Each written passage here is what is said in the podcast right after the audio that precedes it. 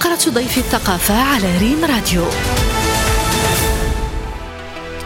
يسعدنا أن نستضيف عبر الهاتف خلال هذه الفقرة آه، المخرج والممثل آه، عبد اللطيف نسيب المسناوي. أهلا وسهلا بك سي عبد اللطيف.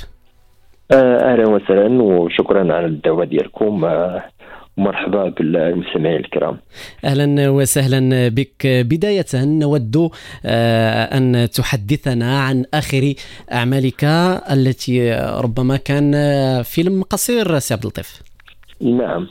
آه، من حيث يعني الإخراج يعني آه، كان آخر فيلم ديالي هو الفيلم القصير ستيل الحمر اللي آه، تم الإنتاج ديالو آه، من طرف شركة production بال- بالمساهمة ديال الشركة الوطنية للاذاعه والتلفزه المغربية وكذلك بدعم من المركز السينمائي المغربي اللي آه، الآن يعني الحمد لله يعني لقى واحد النجاح كبير على مستوى لا على المستوى الوطني وعلى المستوى الدولي حيث الآن دابا شارك أكثر من 30 آه، مهرجان وحاز على جوائز دولية يعني آه، جوائز كبرى.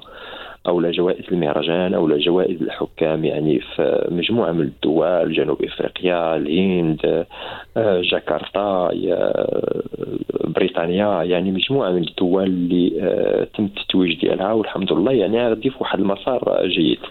نعم. آه، لو أنك تقربنا سي عبد اللطيف من من من هذا يعني من قصة الفيلم وكذلك حتى الفكرة وصولا إلى تحليل ال- العنوان القلم الأحمر أو الستيل الاحمر وفي الحقيقة هو الحكاية حاولت أنه ندير حكاية بسيطة جدا جدا باش يكون سهل آه، يعني الفهم ديالها وسهل آه، سهل آه، تركيبها. ولكن حاولت أنه نعطيها واحد يعني واحد نخلي الجمهور يعطي إشارات و- وأيقونات من خلال من خلال الحوار أو من خلال الأدوات آه، الإكسسوار أو الديكو أو الممثلين أنه تعطيها واحد الأبعاد هذا. وبالفعل آه، يعني كانت آه، القصة هي واحد الأستاذ آه، تصبح كيجي عند كيجي القسم ديالو اللي هو متواجد في واحد المنطقة بعيدة يعني مغمورة بالثلوج ومغمورة بال والبعد ديال الطرقان ديالها وكيحاول انه لأنه أستاذ منفتح وهذا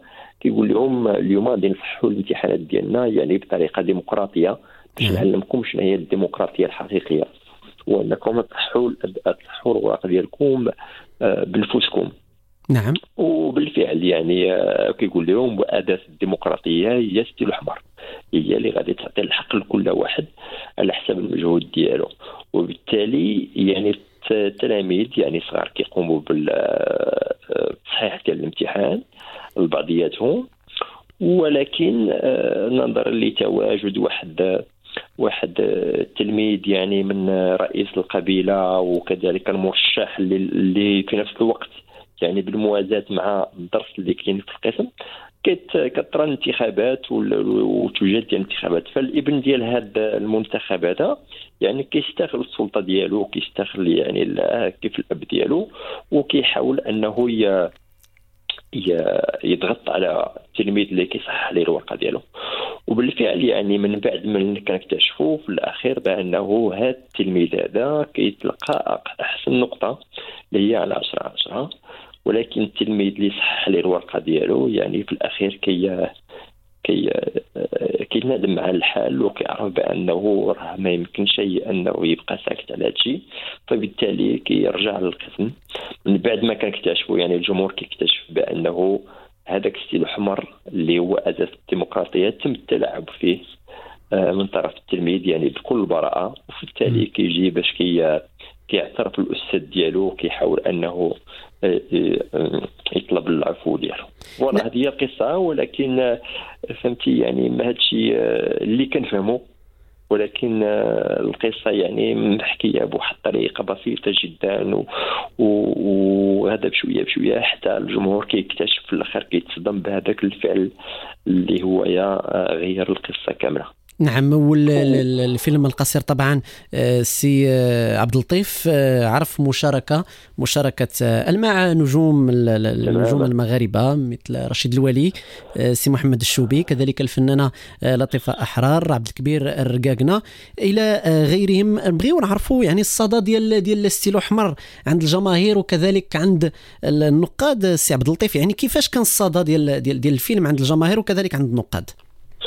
آه الحمد لله. يعني آه، يعني حاولنا أنه نعطيه واحد آه، لا من ناحية الكتابة ولا من ناحية الإخراج والفضاءات بحيث بأنه صورنا في الفضاء جميل جدا بين الجبال وبين الثلوج. نعطى واحد النكهه خاصة الناحيه ديال ديال البناء الدرامي والبناء البصري ديال الفيلم اللي خلى أنه عند الناس يلقى واحد النجاح كبير سواء عند الجمهور العادي أو لا عند النقاد بحيث أنه آه، يعني واحد آه، ماشي غير في المغرب فقط يعني بعض المهرجانات اللي تعرض فيها يعني حاز على جائزة الجمهور حاز على جائزة اللجنة فبالتالي والنقاد كذلك كيشوفوا آه، يعني كاين واحد شبه إجماع لما بغينا لا بغينا نقولوا يعني ما بين هذا وماشي غير في المغرب حتى في هذا فمثلا في جورجيا خدا أحسن جائزة تحكيم في جنوب إفريقيا خدا الجائزة أحسن فيلم في يعني في بريطانيا كذلك أحسن فيلم جاكرتا أحسن ثالث فيلم يعني مجموعة فيما مشى يعني الحمد لله. كي كي كيلقى واحد النجاح كبير سواء على مستوى الجمهور أو على مستوى النقاد نعم سي عبد اللطيف. كنعرفوا على أن الفيلم القصير هو عكس الفيلم الروائي الطويل. يعني ربما آه، واحد من أهم السمات ديالو وهو تكثيف الأفكار تجميعها في مدة زمنية قصيرة. شنو هي التحديات التي تواجه صناع الأفلام القصيرة؟ وهل فعلا آه، هي آه، يعني مقارنة مع الفيلم الطويل فيها واحد شيء من الصعوبة كيواجهها فيه. لا المخرج ولا كذلك كاتب السيناريو. آه، تماما لأنه عكس ما يظنه البعض أو لا بعض الشباب أنه آه، صناعه الفيلم القصير هي أسهل لأن المدة ديالها قصيرة وتتطلب يعني إمكانيات كثيره ولكن هي في الحقيقة يعني من أصعب الكتابات على مستوى كتابة السيناريو لأنها كتطلب نظرا لقصر قصر المدة كتطلب أنه البنية ديال السيناريو آه، تستجيب لجميع القواعد اللي كاينة في بناية الحكاية وفي بناية الصور والخطاب وغير ذلك. فبالتالي ما كاينش هذاك المدة اللي ممكن أنه كالفيلم الطويل يعني ممكن الكاتب أنه يبني الحكاية ديالو يبني الأسس ديال السيناريو ديالو بشوية بشوية. نعم. آه، لاحظنا في خلال السنوات الأخيرة تطور على مستوى آه، صناعات الصناعه آه، السينمائيه داخل المغرب. ولينا كنشوفوا يعني أفلام سينمائية بجودة عالية لا من ناحية التصوير لا من ناحية الإخراج.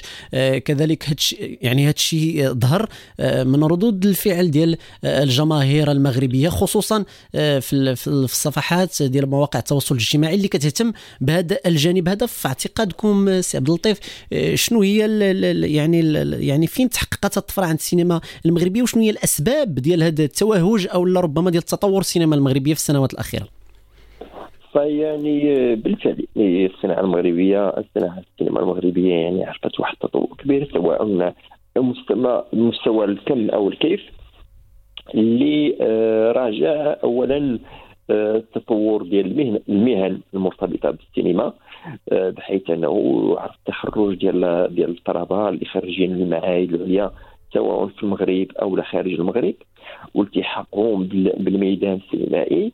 كذلك أنه حتى آه، انفتاح السينما على سينمات أخرى والجمهور يعني ولا كيعرف يعني مستوى ديال السينمات أخرى خلى أنه يكون هناك واحد الاجتهاد على مستوى المبدعين المغاربة بحيث آه، لاحظنا يعني واحد التطور وإن كان آه، واحد التطور ملموس وإن كان يعني ينقص الكثير من من الأمور على مستوى الكتابة آه، على المستوى التقني يعني بوجود تقنيين مغاربة وكذلك مديري تصوير شباب وهذا يعني تم واحد واحد الطفره كذلك متميزة على هذا المستوى هذه. آه، فخلى أنه السينما المغربية تلقى واحد الاقبال وحتى الجمهور بدأ كيرجع للسينما. فمثلا نعطيك مثال ديال آخر فيلم اللي آه، يعني شاركت فيه كمدير إنتاج اللي هو الدادوس من الاخراج ديال عبد الواحد مجاهد. يعني الآن واحد في الأسبوع ديالو يعني وصل أكثر من 30 ألف. فبالتالي آه، يعني الجمهور المغربي متعطش لهذا وقد ما كان الفيلم في واحد المستوى لا المستوى التقني ولا المستوى كتابة السيناريو آه، مزيان قد ما كيستقطب الجمهور نعم. وقد ما كيلقى واحد النجاح كبير. نعم سي عبد اللطيف المسناوي الممثل والمخرج المغربي. شكرا جزيلا آه، على مشاركتك معنا خلال هذه الفقرة. شكرا لكم وشكرا على الدعوة. تحياتي اليوم لكم والجمهور الكريم. فقرة ضيف الثقافة على ريم راديو.